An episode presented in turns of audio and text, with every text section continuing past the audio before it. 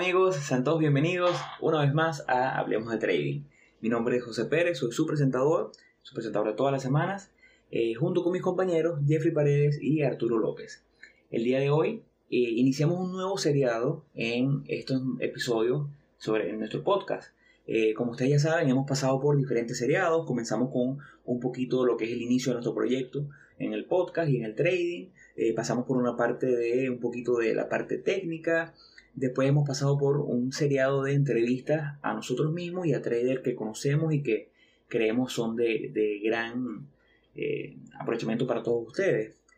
El día de hoy hemos comenzado un nuevo seriado. En este seriado estaremos, tendremos unos 4 o 5 episodios sobre traders que hemos seleccionado, traders que consideramos que son legendarios para el estudio, para entender cómo estos traders lograron su éxito, cómo fueron sus inicios, cómo fue su evolución como trader. Es por ello que el día de hoy tenemos un episodio súper especial donde estaremos hablando sobre Paul Tudor Jones, uno de los traders y hedge fund managers más famosos de todos los tiempos. Y eh, bueno, antes de arrancar quisiera primero saludar a mis compañeros. ¿Cómo están Jeffrey y Arturo? Eh, hola José, hola Jeffrey, ¿cómo están? Bienvenidos nuevamente. Hola, ¿qué tal? De tiempo sin, sin escucharnos. Y bueno, antes de arrancar, yo quisiera primero invitarlos a que, como siempre, nos sigan en las redes sociales. Recuerden que estamos en Instagram en arroba hablemos.d.trading. En Twitter estamos como arroba hablemos trading. Y como siempre los, invitamos a que nos inscriban a nuestro correo electrónico correo.hdt.com. Entonces, dentro de los puntos que estaremos tocando hoy, hemos tratado para hacerlo lo más dinámico posible. Primero tocaremos una breve reseña biográfica de Paul, después hablaremos un poquito sobre su inicio en los mercados, Después pasaremos a hablar un poco sobre su fondo de inversión, que tiene ya más de, 40 años en el mercado. Un poquito sobre su trading approach, cómo él opera, en qué se basa, si es fundamental, si es técnico. Y al final, ese famoso debate que siempre hacemos en cada episodio sobre por qué consideramos que Paul logró su éxito. Entonces, bueno, quiero invitar a, Jeffrey que nos ayude con, con la reseña biográfica de Paul. Ok, bueno, según lo que estuvimos investigando, de lo que, de, la vida y de cómo fue inspirando los mercados a Paul Tudor Jones para poder tener una idea y, y, siempre en esa investigación de saber qué fue lo que lo llevó a ser un gran inversionista o a tener éxito en los mercados, conseguimos que, bueno, si de repente él eh, habrá tenido una infancia eh, donde sí, quizás él tenía cierto poder adquisitivo, mas no era alguien muy, muy, muy excesivamente adinerado, eh, y que por lo menos en lo que, en lo que vimos en un par de documentales, él sí comentaba que siempre tuvo una vida muy, muy deportiva y era muy competitivo de la infancia, entonces que él siente que todas esas actitudes que, que lo llevaron durante toda la vida lo fueron guiando hacia el mundo de los mercados. Entonces, él se graduó de, economista en la Universidad de Virginia y después consiguió trabajo con un amigo de la familia que resultó ser, eh, bueno, resultó ser bastante, bastante adinerado. Eh, luego fue abriendo sus fondos de inversión, fue, poco a poco creciendo los mercados, que ya más adelante lo, lo extenderemos. Y bueno, actualmente termina, actualmente sigue activo como trader y, y es bastante, bastante conocido, dinero y poderoso en el mundo de los mercados. Entonces, bueno, de repente José Ramón nos puede ir comentando un poco más de, no sé, del detalle de los puntos que fue tocando el hacer. Algo que, que sea relevante. Bueno, es que una de las razones por la cual escogimos a Paul como, como para el inicio de este seriado de, de traders legendarios, como lo, como lo llamaremos, como lo estamos llamando, es que Paul se hizo muy famoso en 1987 porque eh, en este documental que está, se encuentra en Netflix, en, perdón, se encuentra, se encuentra en YouTube, se llama Trader, eh, se ve y hacen como, un, bueno, un pequeño acompañamiento a lo que es la vida de Paul como trader y como, como gerente de, su fondo de inversión. una, especie, de reality. Eh, en, ese, en ese documental, que es muy famoso porque, eh, como dato curioso, ese documental todos los años sale, alguien lo monta en YouTube y Paul se encarga de tumbarlo. Entonces nunca van a encontrar el documental que montaron hace 10 años, sino que encuentran el mismo documental que lo acaba de montar alguien y tiene dos meses de montado y después a los dos meses lo tumban, porque aparentemente Paul siente cierta disgustia con el documental porque siente que se ve mucho de lo que es su approach al mercado. Entonces siempre se encarga de tumbarlo. Pero bueno, una de las razones fundamentales es que en este documental, eh, donde hacen el seguimiento, estamos hablando de finales de 1986, principios de 1987, Paul estudia junto con su jefe de, de, investigación la correlación que está teniendo el mercado en ese momento con todo el mercado en 1929. Entonces básicamente ellos ven cómo está muy bien correlacionado, hablando de un 95% de correlación, los movimientos del mercado, y es donde él dice, yo estoy esperando que en cualquier momento se dé un colapso o un crash del mercado. Entonces esto lo toma, eh, básicamente todo lo que vemos en el documental, lo tomaron en el momento y lo tomamos hoy en día como una predicción de lo que fue la gran caída del mercado de 1987. Esto lo lanzó el estrellato. Este, el fondo de inversión de Paul él lo lanzó en 1984, si no me equivoco, lo lanzó con 1.5 millones de dólares. Eh, para finales del, 88 tenía 330 millones. Entonces ahí vemos la magnitud de lo que significó no solamente sus buenos retornos, sino sus buenas labores como, como trader y como investigador. Para que tengan un dato, eh, tomando como referencia el libro eh, Market Wizard, Jack, el autor, que entrevista a Paul Turo Jones, dice que para mil dólares invertidos en 1984, eh, para 1988 habrían crecido a 17 mil dólares, 17 veces eh, la inversión inicial, lo cual es, un monto obviamente increíble. Bueno, yo el, sin, tratar de adelantarnos mucho en, lo que es el tema, eh, como que este, este interés en, en de, iniciar en los mercados, de, todo este tema como, como bueno, y de, todo lo que, fue creciendo, toda, toda esa pasión que él, que él agarró por los mercados, eh, tengo entendido que él lo, vio en un artículo, porque él redactaba artículos para el periódico del papá o para el periódico donde trabajaba el papá, y, leyó un artículo que era sobre Richard Dennis, que hablaba sobre todo el tema de, um, del programa de, Tortuga, que es el, como lo que, lo que caracteriza a, Richard Dennis.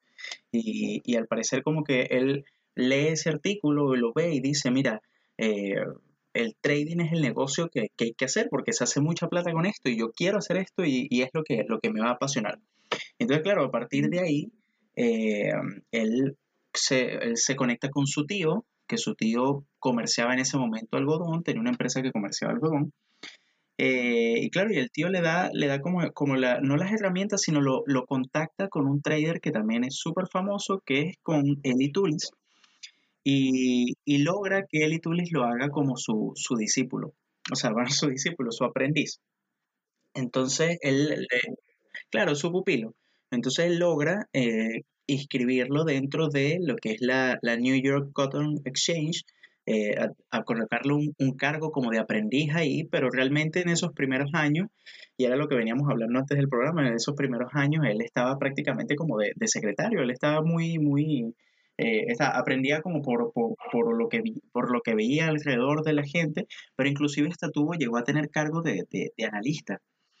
Eh, y entonces, claro, en, eso, en, esos, en ese tiempo que estuvo trabajando con, con, con Eli, con Tolis, eh, él aprendió bastante hasta que en un momento él dijo, mira, ya, voy a arrancar yo eh, por mi cuenta, empezar a hacer, hacer trading. Y ya de ahí empieza como todo, todo el, el, recorrido ya como, como inversionista propio. Bueno, y eso, eso que, que comentas me parece súper importante porque va, va de la mano de lo que nosotros hemos querido comunicar a la comunidad de HDT en todos estos eh, episodios. Y es que para lograr el éxito necesitamos como trader, como novatos en este mundo, como aspirantes a ser trader eh, rentables, necesitamos buscar un mentor. Y esto es algo que, con lo que yo batallé muchísimo tiempo cuando comencé en los mercados, porque yo decía, bueno, pero ¿cómo tú consigues un mentor? O sea, ¿cómo, cómo tú le tocas la puerta a Paul Tudor Jones y le dices, mira, quiero, quiero ser tu, tu discípulo? No todos tenemos la, la, facilidad que tuvo él en el momento de que su tío era un gran trader, pero a, nivel de, de, de de Cotton y podía decirle, mira, ve, anda con, con él y, estudia con él. No todos tenemos esa ventaja, pero hoy, hoy en día tenemos ventajas mucho más grandes de las que tenían estos traders en su momento. Y es que tenemos herramientas como Instagram, como Twitter. Podemos seguir directamente a Paul Trujillo en sus redes sociales y podemos ver lo que comenta sobre macroeconomía, que, que más adelante tocaremos un poquito sobre eso.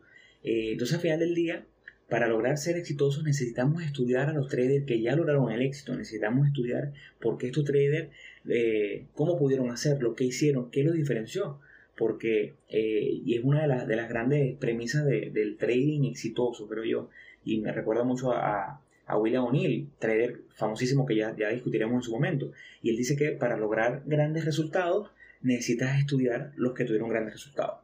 Sí, y bueno, superas que algo que me llamó mucho la atención Ok, sí fue alguien que de cierta forma se vio, podemos decir, privilegiado, pero supo cómo utilizar bien esas herramientas. Entonces, eh, sí alcanzamos a ver que pasó por varios, eh, por varios trabajos antes de empezar con sus hedge funds. Si bien el, en, en, internet y el documental no mencionaba cuáles fueron los fondos de inversión por los que pasó, eh, pero sí comentaban que llegó a tener puestos muy altos y cambió de varios fondos por puestos altos eso se alcancé a leerlo en otro lado, pero no sé cuáles fueron. Eh, sí fue alguien que se mantuvo persistente y que no fue que la tuvo fácil. De hecho, en la misma entrevista de Market Wizards eh, le preguntan sobre Eli Tulis y qué fue lo que él aprendió cuál, o, o qué aprendió de, que, que, pudo obtener de como conocimiento y, y él comenta que Eli Tulis era un, bueno, no, no voy a utilizar esos adjetivos por acá, pero que, que, era bastante fuerte, que él decía, mira, tenés que estar preparado para llevar golpe porque no, no era nada fácil trabajar con él. Entonces ahí se ve la persistencia del tipo. De hecho, en el mismo documental hay una parte en que lo están entrevistando y él estaba tradeando, estaba haciendo Forex. Y era un domingo en la tarde. Y él decía que esa operación la había puesto el viernes y estaba esperando el domingo en la tarde para poder operarlo antes que todo el mundo, apenas abrieron los mercados allá. Entonces, eso habla mucho del, de la obsesión y del enfoque que tenía, que tenía Paul Tudor Jones. Y además de eso, otra cosa que me llamó la atención del, del, fondo de inversión que él tenía con los amigos es que él era el mayor del fondo de inversión. Él tenía 32 años y había un compañero que había un compañero de él que que era el vicepresidente del el Ya les voy a decir cuál era el nombre de él. Peter Boris. Él, Peter Boris. Que Peter Boris, que tenía 27 años, es decir, en una firma de chamos, de, gente muy joven. Y todo eso me parece sumamente admirable, a pesar de que uno pudiera ver como, como excusa o quizás lo que lo impulsó la, buena posición económica que, podría haber tenido durante, durante su vida. Ahora, bueno, y en ese mismo documental él, habla sobre lo, eh, sobre el tema del, el, del, del, fondo de inversión o, del, o de cuando él de los operadores que están, los, estos, estos operadores de piso, como se llaman, que son siempre personas muy jóvenes y normalmente duran muy poco tiempo trabajando en ese, en ese cargo. Y él dice que, claro, que una persona que tenga 10 años en el cargo de, de operador de piso es una persona como a admirar por lo, por lo exigente que es el cargo, porque al final estás recibiendo eh, eh, llamadas, estás gritando, está, hay forcejeo, o sea, es hostil. claro, es, fuerte, entonces obviamente eh, se, se, da más para personas más jóvenes como tal, porque ya poco a poco la, ahí vas tomando como otras decisiones, vas no sé, consiguiendo otro, otros mejor, otras mejores posiciones, enfocándote en otras cosas en, la vida. Ahora, ya pasando un poco más a, a, a Paul como inversionista, eh, él inicia su, claro, como, o sea, su, su, inicio en los mercados, él empezó eh, invirtiendo, operando eh, en futuros y en futuros de materias primas inicialmente. Entonces, claro, su, su inicio fue justamente en, en, esto, obviamente por todo esto que, venimos hablando del tío y de, pero ya cuando él empieza por sí solo, él realmente opera futuros de cualquier cosa. Eh, o sea, todo lo que era, todo, lo que era futuros lo, lo, operaba. Inclusive estaba viendo en, en este mismo documental que él, él, lo estaba operando casi que todos los días de la semana. O sea, él, él operaba diversos mercados, no se enfocaba solamente en el mercado de Nueva York, sino también veía la bolsa de Chicago, también operaba Forex, o sea, tenía... Eh, él, eh, era una persona que realmente estaba apasionada a, a, a todo este claro, a, todo este tema. Entonces, em, realmente es de, admirar porque eh, independientemente de, ese tipo de facilidades que, que obviamente es lo, que venía diciendo José, de que, bueno, quizás eh, en algún momento ahorita ya con el internet y la globalización que hay, uno se puede comunicar con cualquier trader o con cualquier persona y, y preguntarle, consultarle, y no hay, no hay tanto problema. En su momento él tuvo la facilidad o el privilegio de que le presentaran a un trader tan famoso como Eli Tolis para que, lo, para que le, lo, le enseñara. Lo claro. Entonces, eso, yo creo que es bastante interesante ese, ese, independientemente de ese privilegio, es la pasión que él y la persistencia que tuvo, que logró que, hiciera, que tuviera todo el éxito que tuvo. Totalmente, totalmente. Y bueno, siguiendo hablando un poquito sobre, sobre su fondo de inversión, eh, Tour ha tenido años espectaculares, pero, y es algo que, que creo que un poquito debatible, bueno, en, en 1900, para el cierre de 1987, su retorno, el fondo de su retorno después de, sus comisiones fue de, fue de 125%. O sea, hablamos que un año donde la gran mayoría del mundo cayó debido al gran crash que tuvo el, mercado, Paul terminó 125% arriba. Y es un fondo que eh, está un poquito diferenciado en base a, sus incentivos, porque eh, conocemos que en el mundo de los fondos de inversión se habla de un retorno o de unas comisiones de 2.20. El 2.20 significa 2% de comisión sobre todo el dinero que la gente que maneje, que la gente quiera meter. Por ejemplo, si tú vas a meter en el fondo de Paul 100 mil dólares, que obviamente no puedes meter 100 mil dólares, tiene que ser, el, mínimo es muchísimo mayor, pero para hacer un ejemplo, si metes por cada 100 mil dólares, Paul te cobra el 4%. Y, momentáneamente, en el momento te cobra 4%, o sea, ya inmediatamente tú comienzas con un retorno negativo porque tienes 4 mil dólares menos. Y de todo lo generado a final de año, a cierre de año, él te cobra el 23 a 24% de su retorno. Pero eh, su fondo en la actualidad está cerrado para nuevos inversionistas porque la gente quiere invertir con él porque, bueno, tiene ya 40 años con su mismo fondo teniendo muy buenos retornos. Eh, hablamos que tiene un retorno promedio de un 12% eh, acumulado anual. O sea, quiere decir que Paul en promedio siempre eh, vence el mercado. Este, esto nos da un poquito, nos, da a entender la, la, capacidad que tiene Paul como, como trader. Eh, si, como bien decía Arturo, Paul es un trader más que todo de futuro, pero ya para tocar un poquito el, punto de cómo es Paul como trader, Paul, eh, yo particularmente he estado fascinado con su approach porque Paul es un trader macro, significa que él opera desde divisas, opera commodities en gran escala, ya opera un poquito de acciones. Este año, bueno, el año pasado salió que Paul está invirtiendo ya en Bitcoin. O sea, él básicamente es un trader con una visión macro. Él opera en todo lo que es macroeconomía. Pero al mismo tiempo, eh, si bien su base puede ser fundamental porque es economista, él bien lo ha dicho que también es trader técnico. sus entradas las basa en eh, características técnicas que él busca dentro de una gráfica. Entonces, eso me parece fascinante, ¿no? Porque siempre está el debate entre eh, el fundamental y el técnico, ¿no? Si funciona, si no funciona el técnico, si funciona el fundamental. Y vemos cómo los grandes traders del mundo, y en este seriado estaremos hablando sobre, sobre esos grandes traders que usan el aspecto fundamental y al mismo tiempo toman la mano técnica. Bueno, con eso del, de mm, lo que te estás diciendo, claro, él, es como un trader bastante, eh, o sea, una mezcla de, los dos, o sea, es técnico fundamentalista, o sea, eh, inclusive con leyendo un poco sobre cómo él anticipó todo este tema de la, de la, de la caída de en 1987 del lunes negro, claro, es, es, lo que, lo que venías hablando al principio, él hizo esa correlación entre las gráficas del Dow Jones tanto para 1929 como la, que estaba ocurriendo en ese momento actual y tuvo una correlación súper alta, de más del 90%, creo que inclusive era el 95% la, la, la correlación. Y, pero él, o sea, él se basó justamente en, esa, en esas gráficas, pero también estaba el, acontecimiento como global de lo que estaba ocurriendo en, el, en, la economía del país. Entonces había un tema de eh, las tasas de interés que estaban muy elevadas, eh, había el, problema de la deuda pública que estaba muy elevada, había un crecimiento de, las empresas que era deficiente, o sea, habían varios factores que envolvían al mercado y que eh, obviamente eso no fue lo que detonó, lo que hizo que él shorteara, hiciera esa operación al corto, pero fue algo que lo influyó para, para, para tomar esa decisión.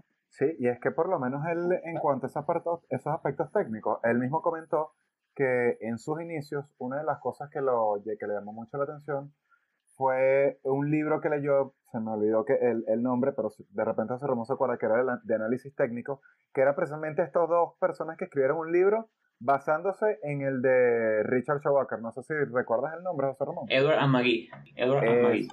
Eso mismo, dijo que, el, que eso fue una de las cosas que le llamó la atención y lo quería mezclar con la parte fundamental. Totalmente, totalmente. Y yo creo que hoy en día es lo más inteligente, ¿no? Tienes una visión eh, macro de lo que está pasando y si puedes complementarlo, por lo menos yo trato cada día de que mi approach, si bien mi approach es 80-90% técnico, sí me veo medianamente influenciado por lo que creo que puede pasar.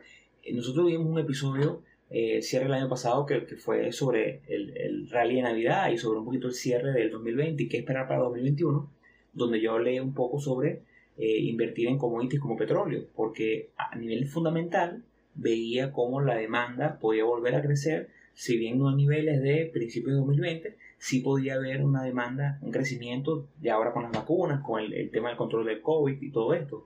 Pero más allá de eso, de mi, de mi opinión fundamental, de cómo creo que pueden pasar las cosas, eh, me, me guié en un patrón que se estaba dando en la gráfica del petróleo, en el cual veía un banderín alcista y dije, bueno, en el momento que rompe ese banderín yo voy, eh, voy al largo. Entonces, ese es, la, ese es el ejemplo perfecto, ¿no? Cómo podemos usar una visión fundamental y tomar el técnico, pero no que la visión fundamental me ciegue y yo olvide mi stop.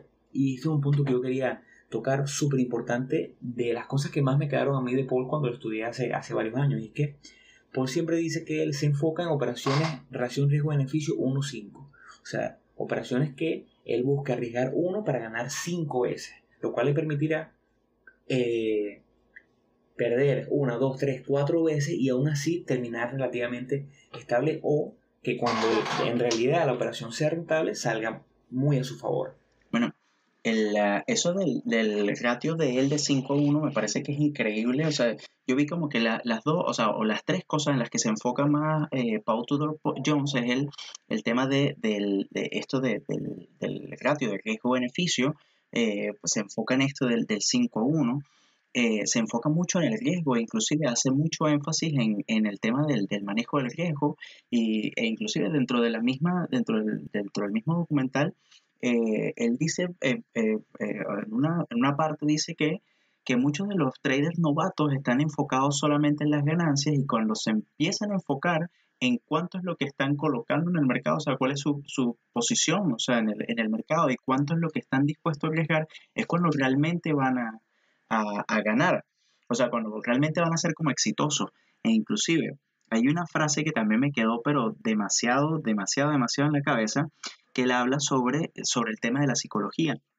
Entonces él dice justamente que eh, todo el, el, el que, o sea, que, que, la parte técnica o la parte de, de, de, análisis, de análisis técnico no, sino, sino la estrategia como tal valía un 10% y que el 90% era todo el tema de dominar tu mente. Y es algo que, que, yo siempre considero que para mí es un pilar dentro de esto, el saber dominarte, el saber controlarte, y es algo como, con lo que me sentí muy identificado con, con, con Paul.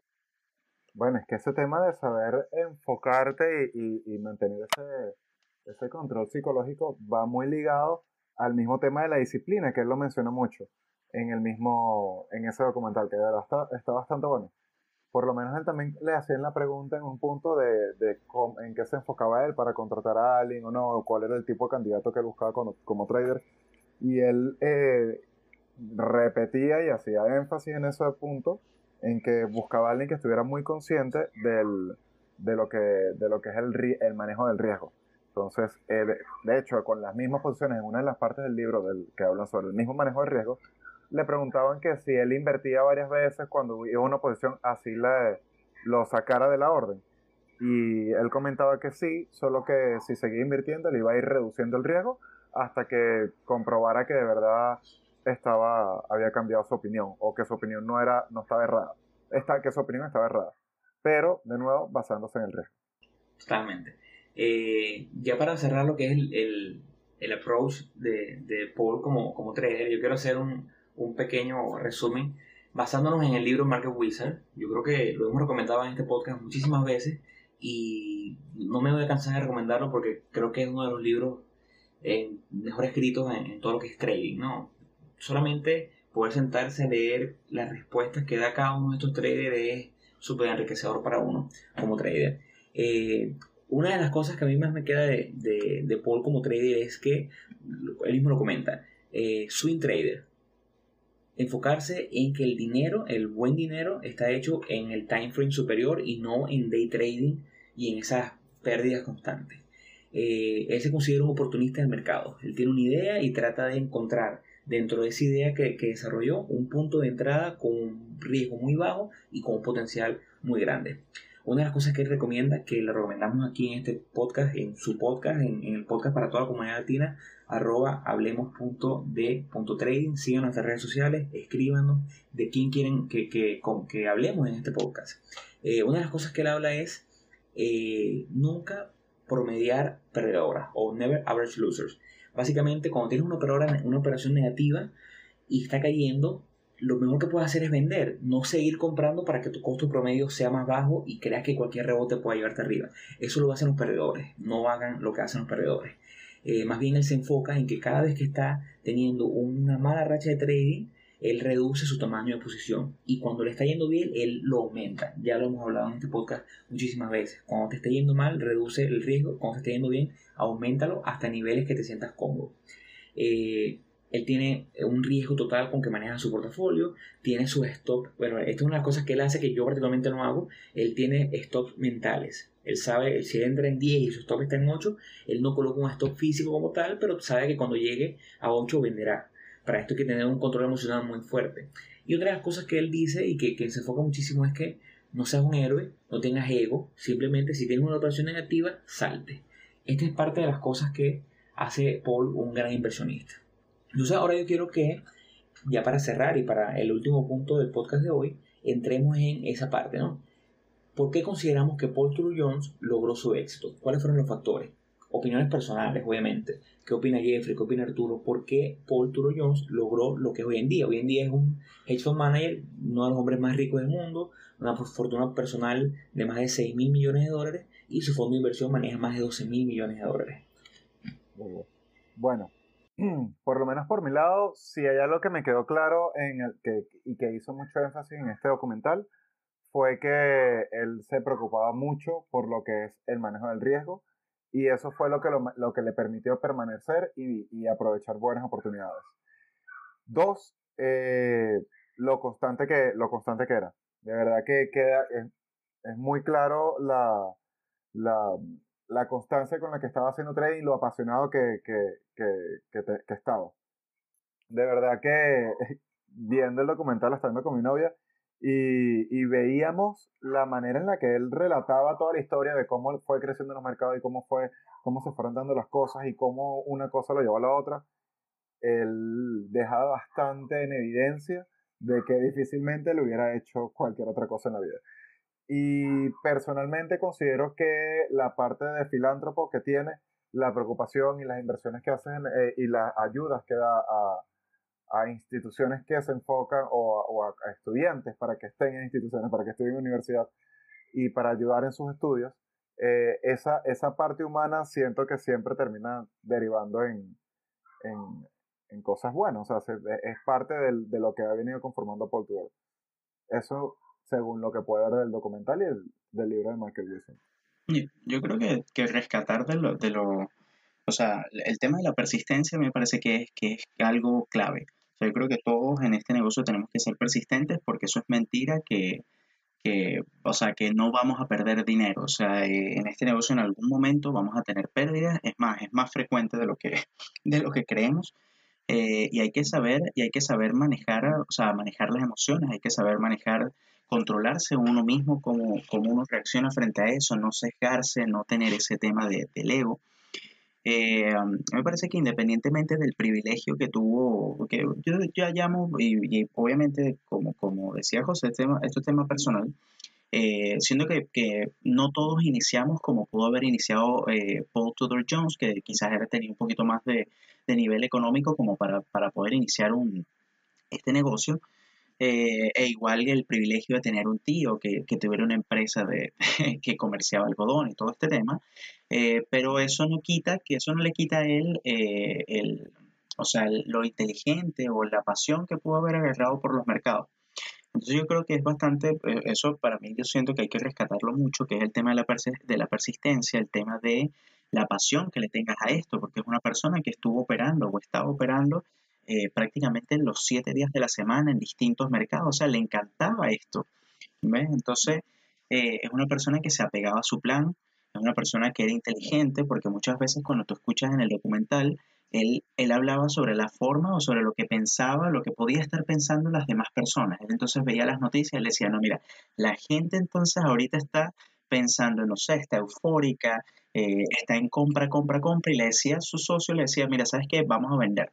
Entonces esa forma de interpretar el mercado, de interpretar más allá de lo que de, de comprar, vender, sino eh, ver, ver el, la gráfica o ver el mercado, saber interpretarlo, esa forma, eso ayudó bastante. Obviamente el tema del manejo del riesgo y seguir su plan, genial, porque él, mm, eh, eso lo, lo, comentaron ustedes, pero eh, él comentaba que, que, él decía, bueno, si tú te sientes incómodo con una posición, hay una solución muy simple, ciérrala, o sea, ya, ya vas a poder abrir otra operación más adelante, o sea, no, no, no hay que, no hay que como que eh, tomarse el, mercado, tomarse las operaciones personales. O sea, ya es una operación, pasó, listo, y viene la siguiente.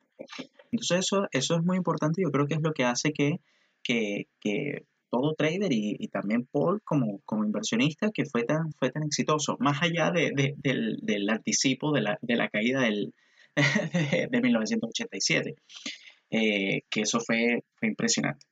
Pero bueno, yo creo que, con esto ya podríamos como concluir el, episodio. Yo creo que es bastante conciso, bastante, un resumen bastante, bastante bueno sobre quién fue eh, Paul Tudor Jones y, quién, y, qué podemos aprender de él. Igual yo invito a que, a que nuestros oyentes puedan eh, investigar un poco más, eh, leerse las entrevistas de Market Wizards, ver documentales sobre él, entrevistas de él actualmente, de cómo piensa. De verdad que se, se aprende mucho sobre, la, sobre las experiencias de, la, de los otros traders.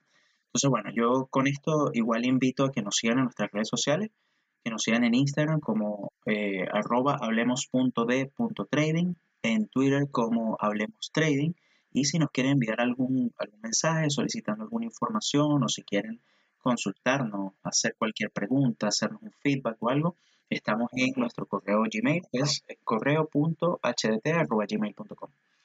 Eh, bueno, muchachos, muchas gracias por todo. Nos vemos en el próximo episodio. Hasta luego muchachos, cuídense. Gracias por escucharnos. Un saludo, gracias por escucharnos.